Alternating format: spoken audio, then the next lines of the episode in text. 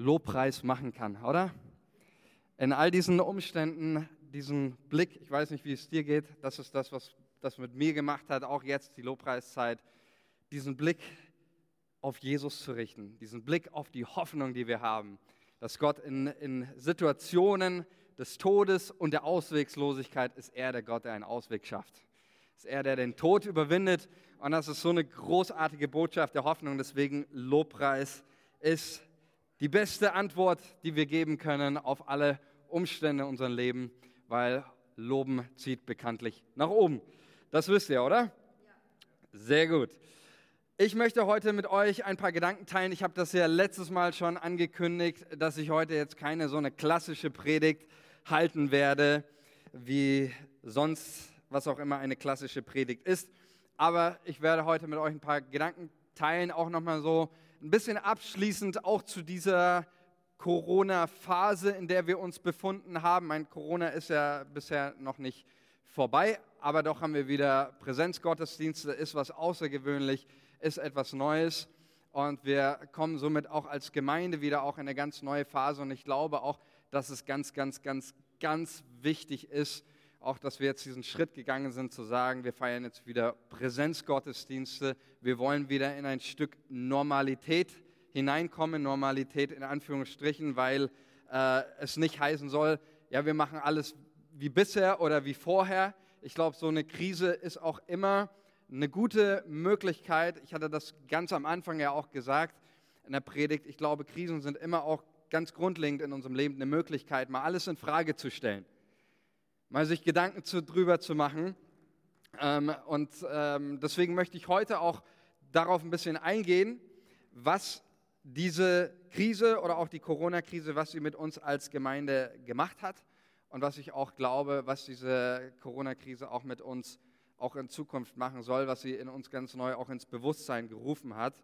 Und da auch mal ein bisschen den Sack zuzumachen von dieser ganzen Zeit, wo wir nur allein Online-Gottesdienste gefeiert haben. Ich weiß nicht, wie es sonst so, noch so geht, aber ich bin mega froh darüber, dass wir wieder Präsenzgottesdienste haben. Es war schrecklich, ich darf es gar nicht sagen, ähm, äh, aber es war wirklich manchmal äh, schrecklich, in die, in, in die Kamera zu schauen und, und niemanden vor sich zu haben als nur die Kamera. Und nicht zu wissen und die ganze Zeit nicht zu wissen, wie, wie, wie kommt das bei den Leuten an, wie reagieren die darauf, kommt das überhaupt an, hört da überhaupt jemand zu ja, oder spreche ich da jeden Sonntag für Sonntag einfach nur rein. Äh, und es ist einfach schön, ja, wie letzten Sonntag, da hat der Hans-Jürgen gleich geklatscht äh, beim ersten Satz. Da habe ich gewusst, ja, ich bin wieder zu Hause. Es ist gut, dass wir, dass wir Gottesdienste feiern und äh, es ist so wichtig, dass wir auch wieder äh, Gemeinschaft haben als Gemeinde und äh, ja auch so unsere Gottesdienste äh, verlieren sonst auch an Lebendigkeit und an Dynamik und das sollen ja auch unsere Gottesdienste ausmachen. Amen. Ich möchte einfach nochmal ganz grundlegend, äh, wo ich jetzt nochmal auch über die, die Zeit nachgedacht habe, ähm, ein paar Worte des, des Dankes sagen weil ich muss zugeben, uns hat die Krise, ich denke, das hat jeden so betroffen, uns alle irgendwie überrumpelt. Und äh, bis heute ist es eigentlich so, dass das irgendwie so ein gewisser Schock war, nicht wirklich zu wissen, ist das jetzt, ist das, passiert das jetzt wirklich? Ja, ganz am Anfang auch, wo wir dann keine Gottesdienste machen konnten und wir auf einmal so, so wie das Gefühl zumindest, der Boden wird einem unter den Füßen weggezogen. Und deswegen bin ich einfach an dieser Stelle sehr, sehr, sehr, sehr dankbar, besonders für den, für den Michi Tenk.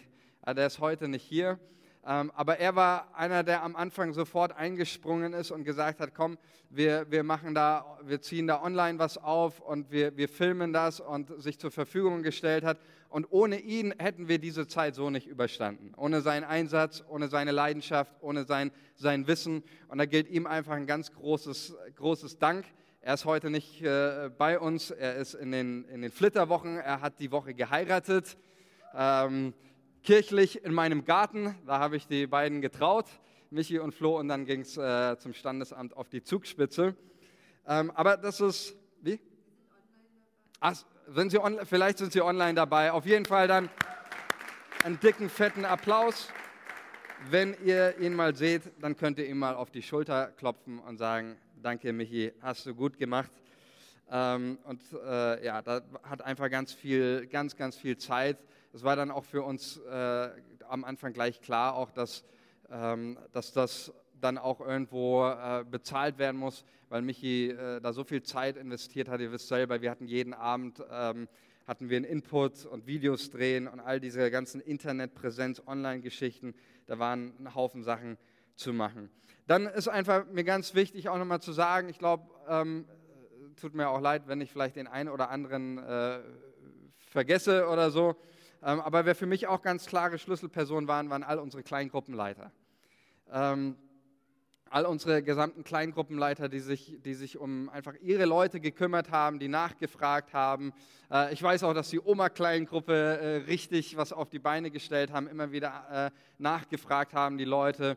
Und ähm, da einfach dafür gesorgt haben, dass die Leute auch nicht in dieser Zeit untergehen, die, die Teil der Gemeinde sind. Also auch da einfach ganz großes Dankeschön an alle Kleingruppenleiter, die, die mit den Leuten im Gespräch waren, die geschaut haben, dass die Beziehungen nicht abreißen und um sich um Leute gekümmert haben. Da habt ihr wirklich eine ganz wichtige pastorale Aufgabe übernommen. dann weiß ich von etlichen, ja, auch nochmal danke euch weiß ich von etlichen. Und da muss ich, äh, bei diesem Punkt muss ich um Verzeihung bitten, weil ich da sicherlich nicht alle Namen aufzähle und das jetzt auch gar nicht, gar nicht möchte. Aber ich weiß von etlichen, ähm, auch gerade jüngeren Leuten, die sich, die für Ältere einkaufen waren. Ich weiß vom Jabez zum Beispiel, ich weiß von meiner Schwester, ich weiß ähm, von anderen, wo ich jetzt den Namen nicht mehr weiß, aber äh, das ist ja auch nicht entscheidend. Äh, sie waren so bescheiden, auch viele Leute, das gar nicht irgendwie groß an die Glocke zu hängen. Ich weiß es einfach von, von ein paar zufällig, aber die einfach gesagt haben, ähm, wir, wir gehen für ältere Leute einkaufen, wir kochen mal ein Essen für jemanden. Und ich finde, das war so ein starkes Statement auch in, in der Zeit, wo, wo man erlebt hat, Leute äh, gehen in den Supermarkt und stopfen sich alles voll, egal ob der, äh, dein eigener Einkaufswagen ist voll mit tausend äh, Klopapierrollen und der hinter dir fragt, kann ich noch eins haben? Und Leute sagen dann, nö, ich brauche das alles. Ähm, und in so einer Zeit einfach da deutlich zu machen, wir leben nicht für uns selbst, sondern wir denken auch an andere, das finde ich ist ein ganz starkes Statement. Auch als Gemeinde, und das finde ich so genial, einfach da zu sehen, Gemeinde lebt. Und viele Leute, die sich einfach da um andere gekümmert haben, ähm, das ist großartig und das wollen wir in den Fokus bringen, das wollen wir ehren, das wollen wir wertschätzen. Auch da danke an jeden, der nicht für sich selbst nur gelebt hat, sondern an andere gedacht hat, auch in dieser Zeit, äh, die vielleicht auch besonders von, diesen, äh, von dieser Corona-Krise äh, ja, betroffen waren. Also danke an euch dafür. Dann noch ein, äh, auch ganz wichtig, einfach das richtet sich auch an jeden, der die Gemeinde einfach in dieser Zeit auch finanziell unterstützt hat. Weil das auch eine ganz wichtige Sache ist. All das, was wir getan haben, ja, ob das die Gehälter betrifft oder auch Michi seine Anstellung mit der Online-Geschichte, das ist alles nur möglich gewesen, weil es Menschen gab, die auch weiterhin die Gemeinde finanziell unterstützt haben. Durch Spenden, durch eure Daueraufträge, die ihr eingerichtet habt oder auch irgendwelche ähm, eure Kollektenspenden, wie auch immer Leute, die einfach die Gemeinde finanziell unterstützt haben. Und ich möchte das einfach darauf nochmal klar sagen, Finanzen sind für uns die Gemeinde, für uns als Gemeinde die Ressourcen, aus denen wir schöpfen können. Ja, ohne Finanzen läuft nichts. Ja, läuft nichts, ist vielleicht ein bisschen zu übertrieben, aber Finanzen sind einfach da extrem wichtig und auch das, was passiert ist auch in dieser Zeit an Guten, an, an Kommunikation, an, an vielen Dingen, die waren möglich, weil ihr als Gemeinde die Gemeinde auch weiterhin finanziell unterstützt habt weil ihr ähm, da auch eure Treue bewiesen habt und vieles dadurch möglich gemacht habt. Deswegen danke an euch auch dafür. Ganz wichtig. Und dann möchte ich noch zum, äh, zu allerletzt nochmal ähm, ein ganz großes Dankeschön sagen an die Gemeindeleitung und an, an mein, mein, Team von der Gemeindeleitung, an, an Henoch, an Joni, an Benedikt, an Stefan. Ähm, weil ich, ich kann euch eines verraten, das sind, sind alles Leute, die, die haben äh, auch in dieser Zeit selber auch einige persönliche Herausforderungen äh, gehabt. Ja? Äh, Stefan hat, und Eva haben jetzt ihr Kind bekommen. Äh, Joni ähm, und, und Becky sind gerade auch sehr herausgefordert, natürlich auch mit, mit Eli und den Krankenhausbesuchen. Wir denken an euch, falls ihr zuhört. Wir beten für euch. Ähm, aber eines kann ich festhalten, in dieser ganzen Phase, in dieser ganzen Zeit war das ein Team, Wir haben uns regelmäßig per Zoom getroffen und es war ein Team, die, die ein großes Anliegen hat, die sofort, das, das was, was dieses Team bewegt hat, war die Frage, wie können wir jetzt unsere Leute, wie können wir jetzt der Gemeinde dienen, wie können wir jetzt schauen, dass die Gemeinde zusammenbleibt, wie können wir der, der, der Gemeinde dienen, schauen, äh, dass dass die Verbindung nicht abreißt. Und das finde ich einfach so, so grandios, äh, mit so einem Team unterwegs zu sein. Wir haben äh, eine Liste, die, die, ganze Gemeindeliste abgearbeitet, aufgeteilt und gesagt, komm, wer ruft den an, wer ruft den an, für, für Kranke gebetet am Telefon. Und ich finde es einfach so, so stark zu sehen, dass, dass die Leute, ja, die hätten sich ja auch zurücklehnen können und sagen können, oh, jetzt Krise, da gehe ich mal zurück, aber das war gar nicht so, sondern die haben 200 Prozent gegeben für diese Gemeinde, fürs Reich Gottes. Und das ist eine Leidenschaft, die uns alle inspirieren darf. Und deswegen danke ans Leitungsteam für euren Einsatz. Ihr wisst es selber, jeden, jeden äh, Abend äh, eine, einen Input zu halten, das war für den einen oder anderen auch eine Herausforderung, aber ich finde, das haben sie gut gemeistert. Ähm, deswegen ist es einfach wichtig, äh, für mich am allerersten steht einfach der Dank euch gegenüber, vielen Leuten gegenüber, Gott gegenüber natürlich. Und äh, deswegen ist es eine ganz wichtige Sache. Ich glaube, wir können alle mehr lernen. Ich schließe mich damit ein, dankbar zu sein. Danke zu sagen, vielleicht für Dinge auch, die man so sehr selbstverständlich nimmt. Ähm, wir wollen Menschen sein, Menschen der Dankbarkeit. Ja, jetzt möchte ich auf das Thema nochmal eingehen auf diese ganze Corona-Krise. Und wie gesagt, ich glaube, dass es eben wichtig ist, jetzt auch wieder in der Normalität zu starten, auch als, als Gemeinde, weil ich glaube, dass die Kirche Jesu die Hoffnung der Welt ist. Durch ihre Botschaft, durch die Gegenwart Jesu, die sie in sich trägt. Ähm, es ist so wichtig auch, dass wir jetzt nicht uns irgendwie, ähm, ein, irgendwie zurückfahren oder sonst was, sondern dass wir wieder Fahrt aufnehmen, weil dieses Land und unsere Gesellschaft braucht uns. Amen. Unser Land braucht uns als Gemeinde. Und deswegen sind mir einfach da ein paar Gedanken nochmal gekommen, auch zu diesem ganzen Thema Corona, ähm, auch zu dem ganzen Thema Endzeit, äh, was ja auch ein sehr wichtiges Thema ist und was sich in, in, äh, auch immer wieder thematisiert worden ist in, in vielen Gemeinden. Und ich glaube, dass diese Krise definitiv etwas mit uns auch machen sollte. Mit uns als Gemeinde, aber auch mit uns persönlich. Und ich möchte mal was ganz Grundlegendes sagen über die Endzeit. Manche Leute haben immer wieder gefragt, ist das jetzt die Endzeit? Und einfach um das mal biblisch, theologisch richtig zu stellen, wir leben seit Pfingsten in der Endzeit. Ja, Joel, die Stelle am Ende der Tage heißt es, werde ich meinen Geist ausgießen auf alles Fleisch. Das wird dann in der Apostelgeschichte zitiert. Und damit ist mit Pfingsten die Endzeit eingeläutet. Und das heißt, wenn jemand fragt, wir leben, leben wir jetzt deshalb in der Endzeit? Nein, wir leben nicht deshalb in der Endzeit. Wir leben schon seit 2000 Jahren in der Endzeit. Und äh, natürlich sind wir heute dem Kommen Jesu näher als gestern. Ja, das ist, das ist sehr logisch. Wir sind dem Kommen näher. Ähm, und mein, mein Empfinden, und das ist jetzt eine, eine, eine subjektive, natürlich auch eine subjektive Wahrnehmung, auch bezüglich diesem diesem ganzen Thema Endzeit oder wie man sich dem Thema Endzeit in den, in den Gemeinden widmet. Ich glaube, wie gesagt, es ist wichtig, sich dem Thema zu widmen. Es ist aber immer auch die Frage, in welcher Art und Weise widmet, widmet man sich diesem Thema. Und das ist jetzt so meine, meine subjektive, bin ich auch ganz ehrlich, eine subjektive Sicht von mir.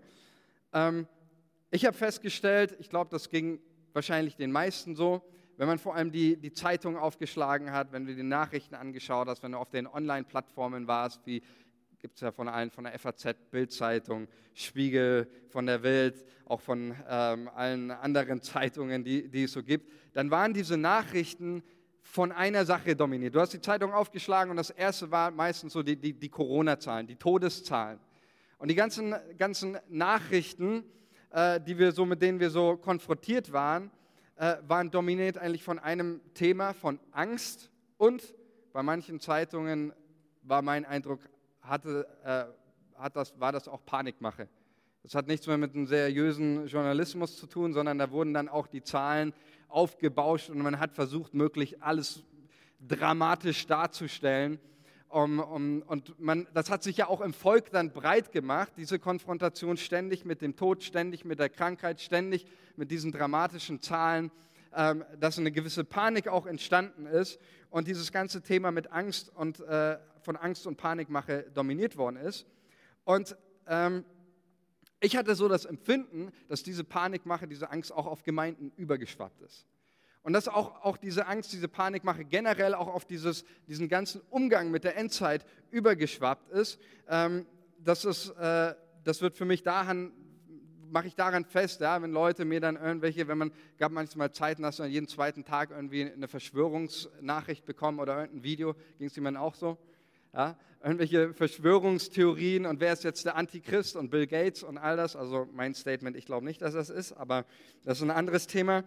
Ähm, und äh, manche Christen haben so diese, diese, gehen so an diese Sache ran, äh, verstehen das so, dass äh, auch hier dieser, dieser Grundtenor die, die, die Angst ist.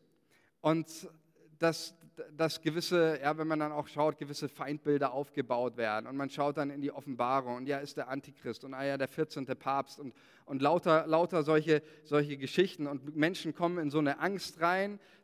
Das wirkt so, dass Leute sich auch zurückziehen, dass sie sich eigentlich abkapseln, dass sie immer mehr sich auch verschließen, dass sie irgendwelche Verschwörungstheorien teilen und, und denken, oh, jetzt wird alles schlimm, jetzt kommt die Zerstörung. Aber eines mal ganz klar zu sagen, wenn, sie, wenn die Bibel sich dem Thema Endzeit widmet, wird, wird das Thema Endzeit nicht von Angst oder Panikmache dominiert, sondern von Hoffnung und von Trost und von Perspektive. Weil wir als Christen, wir erwarten mit dem ganzen Thema Endzeit, mit dem Kommen Jesu, wir erwarten nicht den Tod, wir erwarten das Leben. Wir erwarten nicht die Zerstörung, wir erwarten die Wiederherstellung. Wir erwarten nicht die, die, äh, die, die Hoffnungslosigkeit, sondern wir erwarten Hoffnung. Wir erwarten nicht den Teufel, sondern wir erwarten Jesus. Und mit Jesus kommt das Beste zum Schluss. Und deswegen dürfen wir in, in, auch in, in diese Phase leben mit, mit einer Perspektive, mit einer Hoffnung, mit einem Glauben. Es wird nicht alles schlimmer, es wird alles besser, weil unser Herr Jesus wiederkommt. Natürlich glaube ich, und davon redet Jesus ja auch in die Bibel, ähm, dass es am Ende der Tage sehr, sehr heftig zugehen wird und dass es von, von all dem, was, was die Bibel spricht, über, über Kriege, über Katastrophen, über, über ähm, all diese, diese Dinge, wissen wir nur zu gut. Aber die Haltung, die wir dabei haben sollen, ist eine ganz andere, als die Welt hat, oder? Das ist eine komplett andere. Ich gebe euch mal ein, ein Beispiel ähm, der der Endzeitreden Jesu, Lukas 21, Vers, ab Vers 25. Da wird es sehr gut beschrieben, was ich auch finde, was auch auf unsere Zeit immer mehr auch zutrifft. Da heißt es, und es werden Zeichen geschehen an Sonne, Mond und Sternen. Und auf Erde wird den Völkern bange sein und sie werden verzagen. Geht gerade der Welt so, oder? Bange sein, Menschen verzagen. Dann heißt es hier weiter, vor den Brausen und Wogen des Meeres, da sind dann Naturkatastrophen auch gemeint, und die Menschen werden vergehen vor Furcht und in der Erwartung der Dinge. Das ist eigentlich, finde ich, so eine, so eine Beschreibung einfach gerade unserer Situation auch. Ne, ähm, und der Erwartung der Dinge, die kommen sollen über die ganze Erde, denn die Kräfte des, der Himmel werden ins Wanken kommen. Und alsdann werden sie sehen den Menschensohn kommen in einer Wolke mit großer Kraft und Herrlichkeit. Also Jesus beschreibt genau dieses Szenario, äh, was an vielen Stellen beschrieben wird. Angst, die dominiert, Furcht, die da ist, Naturkatastrophen, Kriege. Und dann, und dann sagt Jesus Folgendes. Wenn aber dieses anfängt zu geschehen, dann verkriecht euch am besten und haut ab. Dann erhebet eure Häupter. Da heißt es, dann seht auf und erhebet eure Häupter, weil sich eure Erlösung naht. Wow, oder? Es ist eine ganz andere, andere Perspektive. Ja, Jesus spricht davon, von dieser Bange, von dieser Angst, von diesen Katastrophen, von dem, was da auf uns zukommt. Aber er sagt, wenn das geschieht, dann ist nicht der Grund, dann, dann nehmt das nicht in Anlass, eure Köpfe hängen zu lassen oder euch zu ducken, sondern aufzusehen und die Häupter zu erheben. Dann ist es an der Zeit, was zu bewegen. Dann ist es an der Zeit, vorwärts zu gehen. Dann ist es an der Zeit, nicht irgendwie auf Ruckzug zu gehen und sich hinter irgendwelchen Verschwörungstheorien zu verstecken. Dann ist es an der Zeit, die Wahrheit zu bekennen dann ist es an der Zeit. Und das ist genau das, was es bedeutet, endzeitlich unterwegs zu sein, bedeutet mit dieser Hoffnung, mit dieser Perspektive, mit diesem Mut, mit dieser Leidenschaft für Jesus zu leben und das natürlich in einer Zeit, die auch sehr herausfordernd ist, die sehr bedrohlich ist und die auch bedrohlicher werden kann. In Apostelgeschichte 1, Vers 8 finde ich eine sehr, sehr treffende ähm, Formulierung auch, auch, oder Umgang überhaupt mit diesem Zustand. Ähm, da lesen wir Apostelgeschichte 1 oder ab Vers 6. Da spricht der Jesus auch über die endzeitlichen Dinge und über, ähm, über Jerusalem, das Reich Gottes. Und dann heißt es nun, die nun zusammengekommen waren, fragten ihn und sprachen, Herr, wirst du in dieser Zeit wieder aufrichten das Reich für Israel? Er aber sprach zu ihnen, es gebührt euch nicht, Zeit oder Stunde zu wissen, die der Vater in seiner Macht bestimmt hat. Ja, also wenn irgendjemand irgendwelche Rechnungen anstellen will oder irgendwelche, äh, wann Jesus wiederkommt, kann man ganz klar sagen, es gebührt dir einfach nicht, den Zeitpunkt herauszufinden oder zu bestimmen, wann Jesus wiederkommt. Dann heißt es hier ähm, weiter, aber ihr werdet die Kraft des Heiligen Geistes empfangen, der auf euch kommen wird, und ihr werdet meine Zeugen sein in Jerusalem, in Judäa, in Samaria und bis an die Enden der Erde. Und ich habe mir so gedacht, ich bin mir so ein bisschen, als ich das gelesen habe, ähm, hat mich das so ein bisschen erinnert, auch an unsere Zustände. An dieses, an dieses, ich sag mal, an dieses Fragen, was ja gar nicht unbegründet ist. Ja, die Jünger kommen hier zu Jesus und sie fragen, Herr, ist jetzt, ist jetzt diese Zeit dran? Ja, wirst du jetzt, wirst du in dieser Zeit äh, das Reich für Israel wiederherstellen? Und, und dieses, das, das, ist für mich manchmal so ein Sinnbild, für, auch für unsere ganzen, gerade auch in unseren freikirchlichen Kreisen, dieses ganze Anstellen von, von Theorien, ja, von ist das jetzt der Zeitpunkt, ist das jetzt die Endzeit, ist Corona jetzt von Gott geschickt oder ist es, ist es äh, das, dieses und jenes Abschnitt in der Offenbarung? Äh, wie, wie, können wir das einordnen? Ist Bill Gates der Antichrist oder so? Ja? Wie gesagt, äh, ich sage dazu nein. Äh, aber diese ganzen Fragen, die ähneln irgendwie so, ist, ist, das, ist das jetzt dieses oder jenes? Und ich glaube, Jesus sagt zu uns, es hat uns nicht zu interessieren. Es hat uns einfach nicht zu interessieren. Was uns zu interessieren hat, ist Folgendes. Ihr werdet Kraft empfangen und ihr werdet meine Zeugen sein. Das hat uns zu interessieren. Ob jetzt wie oder was das einzuordnen ist, das darf eigentlich in unserer Haltung nichts ändern. Unsere Haltung sollte jeden Tag sein, Herr Jesus, komm bald wieder. Du könntest jederzeit wiederkommen, in diesem Moment. Das, das sollte unsere Haltung sein. Aber unsere Konzentration in unserem Leben sollte nicht darauf sein, irgendwelche, irgendwelche Theorien anzustellen, sondern Jesus sagt ganz klar, das hat euch nicht zu interessieren, sondern ihr habt einen Job zu erledigen. Bis ich wiederkomme, habt ihr einen Job zu erledigen. Und das ist, dass Menschen in eine Begegnung mit mir kommen. Das ist, dass Menschen gerettet werden. Das heißt, Zeuge zu sein, Gemeinde zu bauen.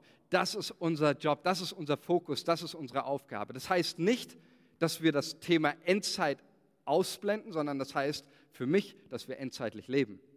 Wenn wir endzeitlich leben, dann leben wir genau mit dieser Haltung, mit dieser Perspektive, dass wir ständig in uns diese Bereitschaft tragen, Jesus kommt bald wieder und deshalb haben wir einen Job zu erledigen und dieser Job betrifft die Verkündigung des Evangeliums in dieser Welt.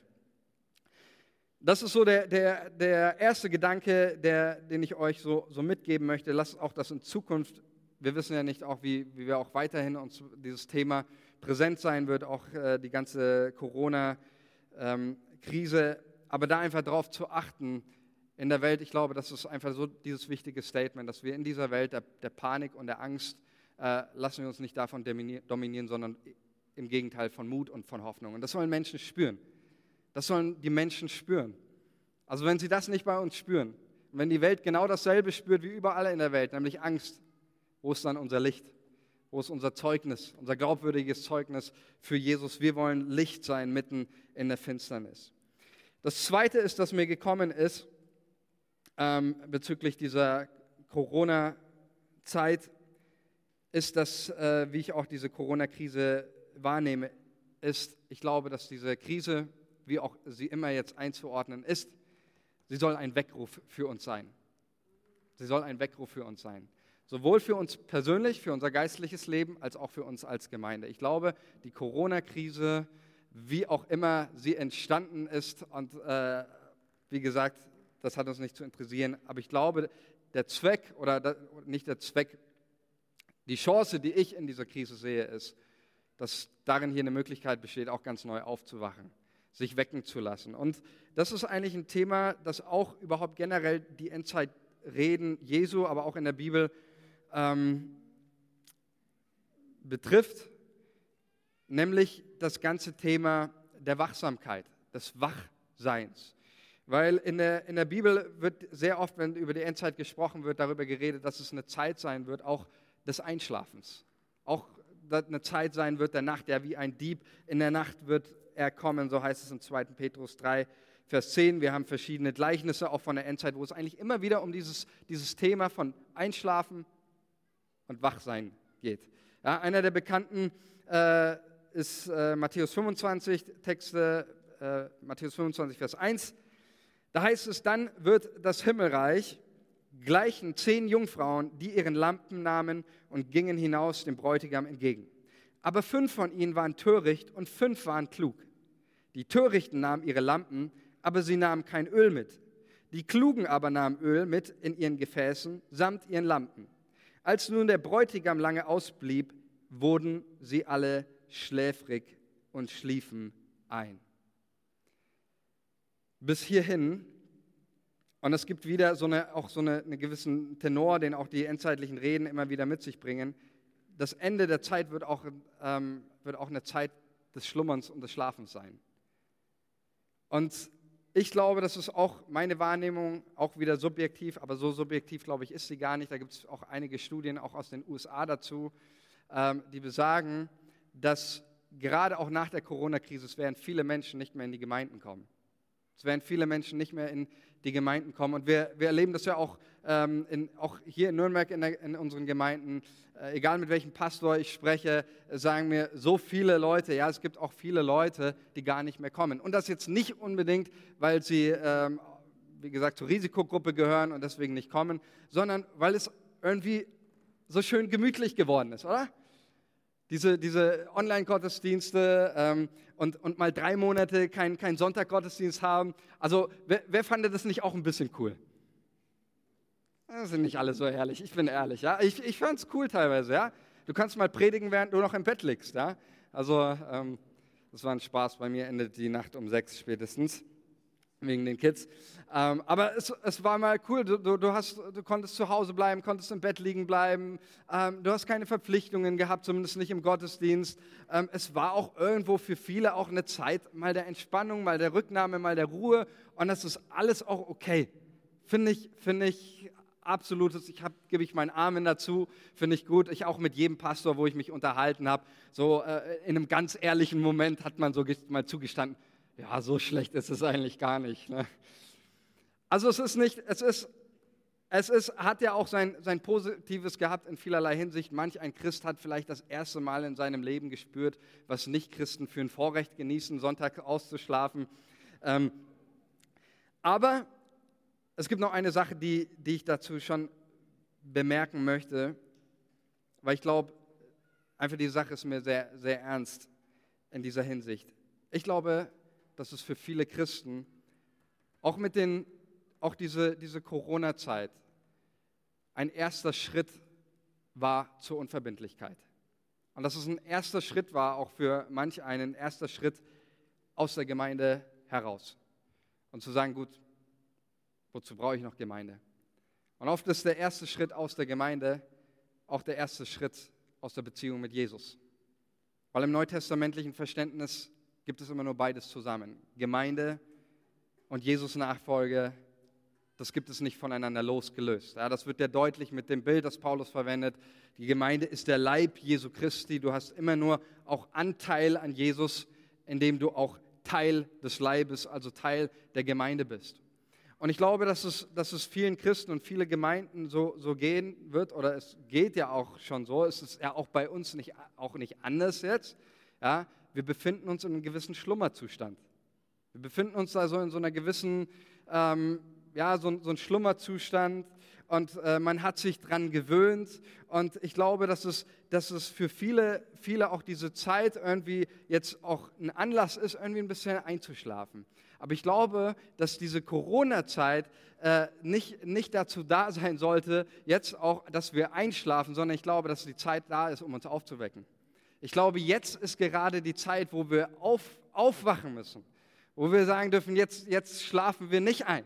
Jetzt, jetzt fahren, wir, fahren wir nicht zurück und, und, und legen uns zurück und ach, das war alles so schön, lass uns, lass uns so weitermachen. Jetzt ist die Zeit aufzustehen, jetzt ist die Zeit aufzuwachen, jetzt ist die Zeit, nochmal alles zu geben, nochmal sich klar zu positionieren, die Häupter zu erheben, leidenschaftlich Gemeinde zu bauen, leidenschaftlich Reich Gottes zu bauen. Jetzt ist die Zeit, aufzuwachen, aufzustehen und sein Licht leuchten zu lassen in der Finsternis, liebe Leute. Kriege Amen? Amen. Jetzt ist die Zeit, was zu bewegen.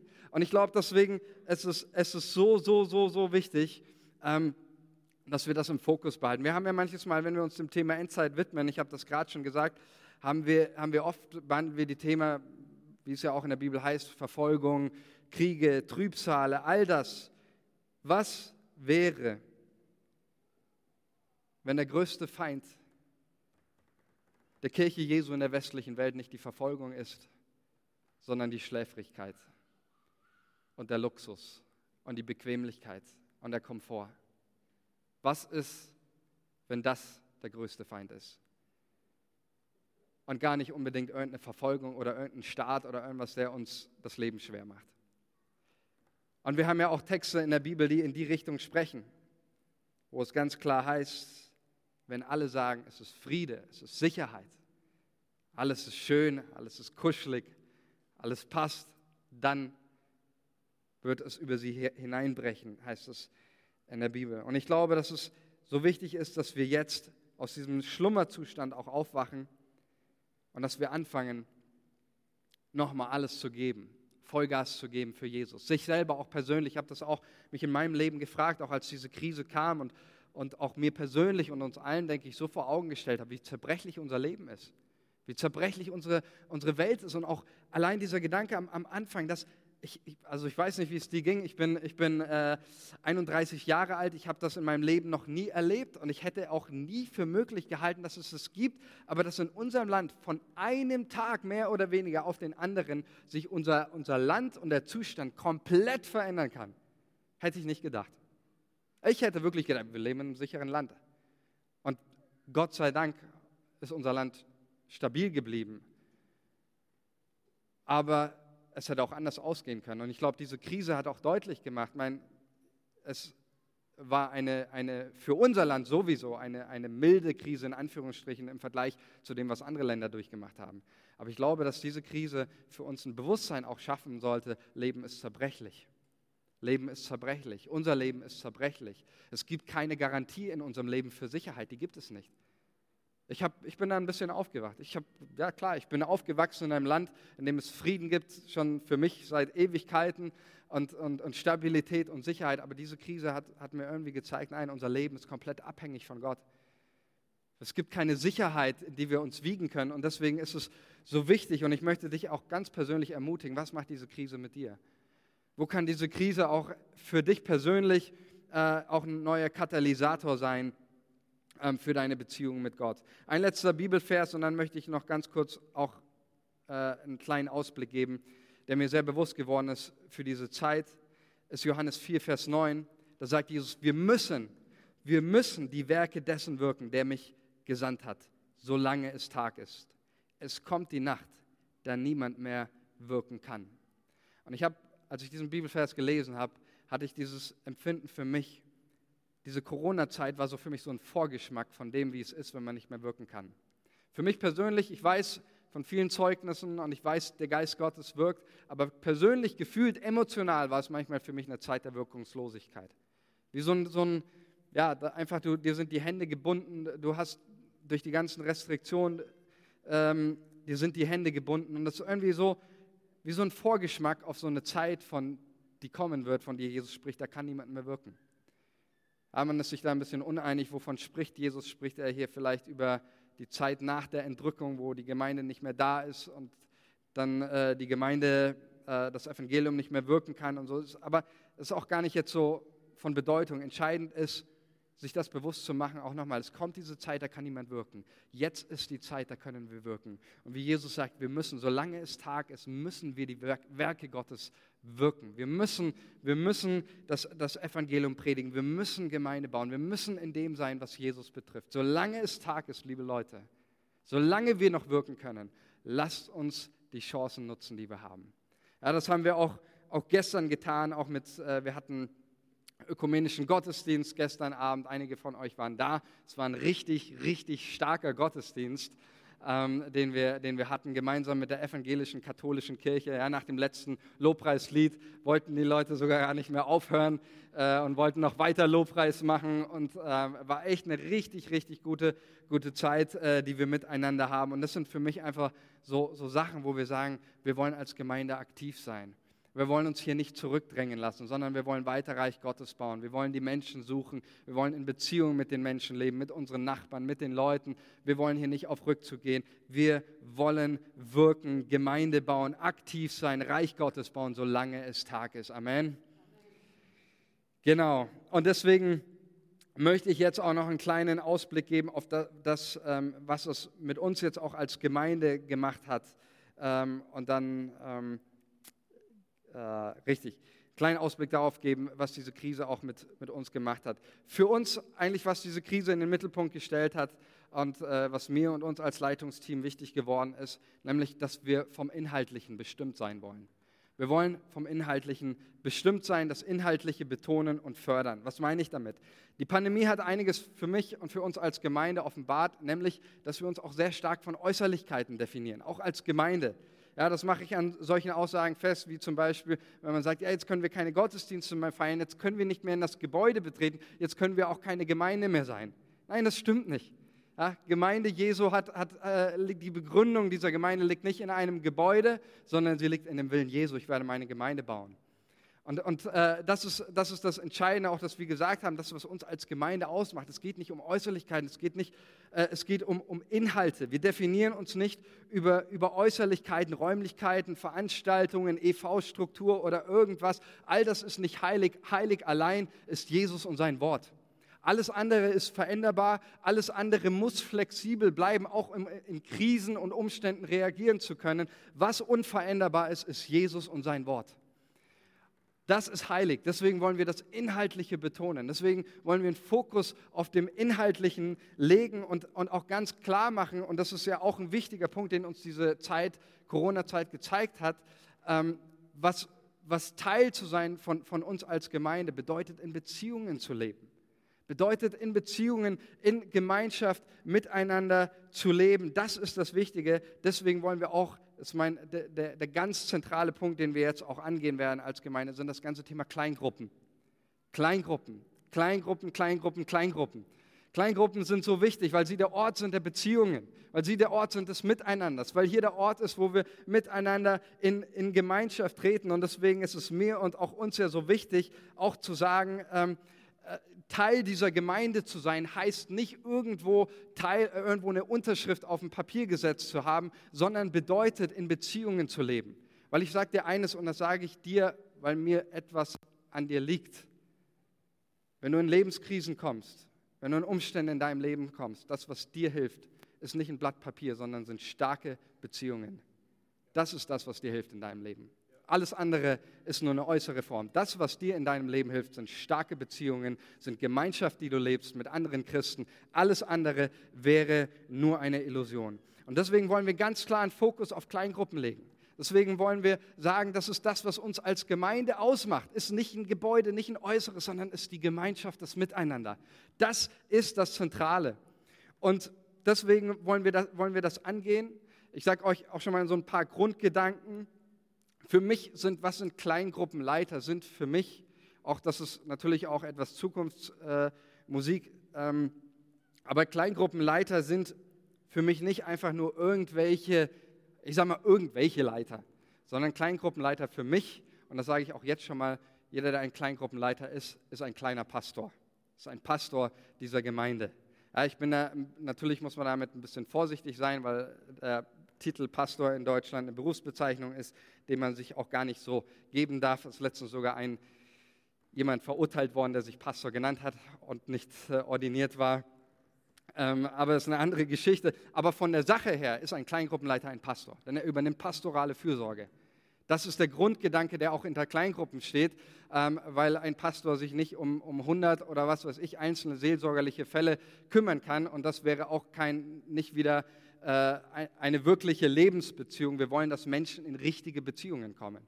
Deswegen wollen wir unsere Kleingruppenleiter freisetzen dazu, dass sie diese Verantwortung übernehmen und sich als Leiter verstehen, die ermächtigt und bevollmächtigt sind, ähm, ihre, ihre Kleingruppe zu führen, Sorge zu tragen für ihre Kleingruppe und ähm, da einfach ähm, die Verantwortung übernehmen und für ihre Menschen sorgen. Im Idealfall, wenn eine zweite Corona-Welle kommen würde, im Idealfall rede ich mal so, ja, für uns als Gemeinde, dass wir gar kein Online-Angebot mehr bräuchten, sondern dass jeder weiß, ich bin in einer Kleingruppe, da gibt es Menschen, die sich um mich kümmern, da gibt es einen Kleingruppenleiter und, ähm, und so hätten, hätten wir auch in dieser Krise ähm, wirklich jeden, jeden abgedeckt. Das heißt, äh, wir werden das ganze Thema Kleingruppen angehen. Es wird dann auch eine Kleingruppenleiter-Schulung geben, weil es definitiv eine ganz hohe Aufgabe ist, ein Kleingruppenleiter zu sein. Kleingruppe zu leiten heißt Menschen zu prägen, heißt Menschenleben zu beeinflussen, bedeutet eine wichtige Aufgabe. Deswegen wird es auch hierzu eine, eine Leiterschulung geben, die auch verbindlich ist dafür, wenn man eine Kleingruppe aufmachen möchte. Ähm, aber ich möchte euch ganz persönlich ermutigen, auch mal diese Corona-Zeit als da, als eine Chance äh, zu sehen, vielleicht auch mal drüber nachzudenken, bin ich auch gar nicht böse, wenn der eine oder andere sagt, vielleicht steige ich mal aus einem gewissen Bereich aus ja, und ich, ich starte mal etwas, wofür mein Herz brennt. Ich starte mal etwas, wo Gott mir eine Leidenschaft aufs Herz gelegt hat und ich starte eine Kleingruppe und ich mach, möchte eine Kleingruppe aufmachen und äh, möchte Verantwortung für Menschen übernehmen. Mir liegt da was auf dem Herzen. Gott hat mir was aufs Herz gelegt. Ähm, das ist ja auch gerade der Gedanke, ähm, wir, wir, der, der so wichtig ist, dass wir Menschen in unserer Gemeinde freisetzen wollen. Weil das ist das andere, was ich gesehen habe und wo ich eine, eine Gefahr drin sehe. Ich sehe eine Gefahr drin, wenn eine Gemeinde abhängig wird von einem einzigen Leiter oder von einem einzigen Leitungsteam. Und gefühlt, und ich glaube, es war nicht gefühlt, in der Corona-Krise war es, war es so. Ja, es, es gibt gesunde Abhängigkeiten, auch in der Bibel her, gesunde Abhängigkeiten gegenüber, gegenüber Leiterschaft, die von, von Gott gewollt. Es gibt aber auch ungesunde. Und das heißt, ungesund meine ich damit, wenn, wenn ein Leiter weg ist, dass die ganze Gemeinde zusammenfällt und, und, und nichts mehr funktioniert und nichts mehr geht. Das wäre ungesund. Und auch mit dieser Kleingruppenstruktur wollen wir, wollen wir Möglichkeiten schaffen, dass nicht alles an einem Leiter oder an einer Leitungsteam hängt, sondern dass, dass Leiter freigesetzt werden, dass es an mehreren Personen auch hängt. Dass es an mehreren Personen hängt und eine Gemeinde nicht abhängig ist von einer Person, sondern wir glauben ja auch, dass, dass Gott viele Gaben in der Gemeinde, dass Gott jedem eine Gabe geschenkt hat. Und ähm, es wäre schade, wenn du deine Gabe, dein Talent nicht gebrauchen würdest. Deswegen da die Ermutigung nochmal dazu, Kleingruppe. Ähm, genau, wenn du das auf dem Herzen hast, komm auf mich zu oder einem aus dem, aus dem Leitungsteam, kontaktiere uns und dann ähm, werden, wir, äh, werden wir alles weitere besprechen. Okay, ich komme jetzt mal zum, äh, zum Schluss hier langsam, äh, bevor ihr mir alle einschlaft. Amen. Ähm, die, die Kleingruppen. Wie geht, es, wie geht es jetzt weiter? Wir werden jetzt in Zukunft, äh, beim einen oder anderen ist es schon durchgesickert, äh, wir werden jetzt in Zukunft, wir müssen da flexibel bleiben, ähm, wir werden jetzt in, in Zukunft abwechselnd Kinder- oder Familiengottesdienste und ähm, normale Gottesdienste in Anführungsstrichen haben. Eine Gruppe, die in der ganzen Krise am meisten betroffen war, ähm, nicht von der Krankheit, sondern von den Restriktionen. Ähm, eine Gruppe waren, die am meisten und letztendlich am schlimmsten betroffen waren, waren die Kinder. Das waren die, die eigentlich äh, die meisten Nachteile hatten, wie gesagt, von den Regeln, nicht von der Krankheit, sondern von den Regeln, die getroffen waren, die Kinder. Auch in unserer Gemeinde. Unsere Kinder sind, sage ich mal, was unser Angebot betrifft, völlig untergegangen. So, das, das ist einfach einfach so und äh, das sage ich, das ich auch in, in meiner Analyse, ja, nicht in bezogen auf die Kindermitarbeiter oder sonst was, sondern das ist einfach so. Ähm, von, von, mir aus, ich weiß auch, die, dass, dass sich natürlich die, die, äh, der Kinderbereich auch um die Kids gekümmert hat und um die, um die Eltern und, und vieles versucht hat, aber ich sage jetzt so von mir als, als, und von uns als Leitungsteam, ähm, was die Sonntaggottesdienste betrifft, unsere Online-Gottesdienste, da sind die Kinder untergegangen. Und das ist letztendlich schade, weil unsere Kinder sind die Zukunft. und wir wollen in unsere Kinder investieren. Deswegen werden wir es jetzt so haben, dass wir immer wieder auch einen Familiengottesdienst haben, wo auch die Kinder mit im Gottesdienst dabei sind. Und dann werden wir auch einen, einen normalen Gottesdienst haben. Ich weiß, äh, wir müssen da auch noch einiges dann kommunizieren, auch mit dem Lobpreisteam und so. Aber habt einfach dafür Verständnis, es ist einfach eine extreme Zeit gerade. Ähm, wir sind, müssen extrem flexibel sein. Es ist auch für uns nicht einfach, gewisse Entscheidungen zu treffen, auch mit Nachrichten, die wir bekommen, wo dann in Freikirchen wieder irgendwelche Fälle sind und all das ist, ist einfach nicht einfach, hier die richtigen Entscheidungen zu treffen. Was aber wichtig ist, dass wir Entscheidungen treffen und dass wir Dinge tun und umsetzen müssen, dass wir die Dinge ähm, hier ausprobieren. Wir müssen jetzt in dieser Zeit flexibel sein. Das erfordert von uns die Zeit. Deswegen bitte ich euch da einfach um ein bisschen Verständnis und auch Mitziehen, weil wir wollen, wir wollen unsere Kinder segnen. Wir werden jeden Sonntag jetzt im August durch, auch ab 9 Uhr, wollen wir uns treffen als Gemeinde. Ich werde auf jeden Fall da sein. Wir wollen unsere Kinder segnen und für sie beten. Und deswegen wird es in diesen Abständen das geben. Und äh, der nächste Familiengottesdienst ist schon der nächste ähm, Gottesdienst. Und dann werden wir normale Gottesdienste haben, auch normal. Äh, am zweiten dann wieder den normalen. Äh, da wird Pastor Norbert Knoll predigen hier aus der Vaterhausgemeinde. Dann äh, der nächste, der 9. August, ist wieder ein äh, Familiengottesdienst. Dann am 16. haben wir wieder einen normalen. Da freue ich mich schon auf äh, Hans-Dieter Gramm, der hier predigen wird. Und ähm, dann werden wir eben das so im, im August weitermachen.